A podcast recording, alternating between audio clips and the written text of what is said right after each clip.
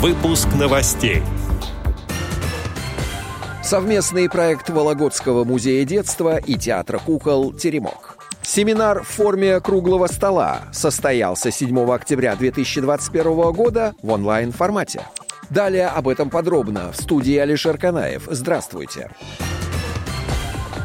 7 октября 2021 года в онлайн-формате в форме круглого стола состоялся семинар физкультурно-спортивной направленности для специалистов региональных организаций ВОЗ по реабилитации инвалидов по зрению средствами физической культуры и спорта. На семинаре были рассмотрены итоги Паралимпиады, дана критическая оценка, обсуждены пути совершенствования взаимодействия Всероссийского общества слепых и Федерации спорта слепых, привлечение большего количества молодежи в спорт для людей с ограниченными возможностями здоровья. В рамках круглого стола представители более 40 региональных организаций ВОЗ обменялись мнениями и задали вопросы почетным гостям, вице-президенту ВОЗ господину Вшивцеву, генеральному директору КСРК ВОЗ господину Баженову, другим гостям, а также специалистам и тренерам КСРК ВОЗ. Развернутый отчет о семинаре слушайте в понедельник, 11 октября в специальном репортаже на Радио ВОЗ.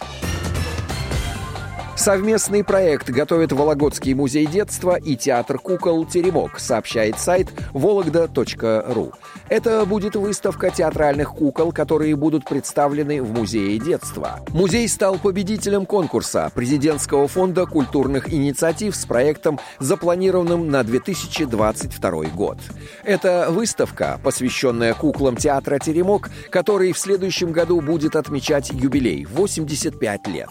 В одном из залов у нас будет мини-театр, где каждый ребенок сможет попробовать себя в роли кукловода, примерить на себя костюм, выступить в роли актера. Много готовится интересных нюансов. Экспонатами будут куклы, которые играли в спектаклях «Теремка», полюбившихся волокжанам, рассказала основатель музея детства, председатель Вологодского объединения поисковиков Ирина Метелкина. Особенностью этой выставки станет то, что она будет ориентирована на незрячих людей.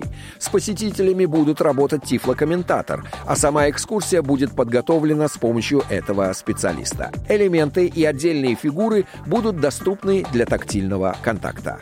Отдел новостей «Радиовоз» приглашает к сотрудничеству региональной организации. Наш адрес новости собака радиовоз.ру. В студии был Алишер Канаев. До встречи на «Радиовоз».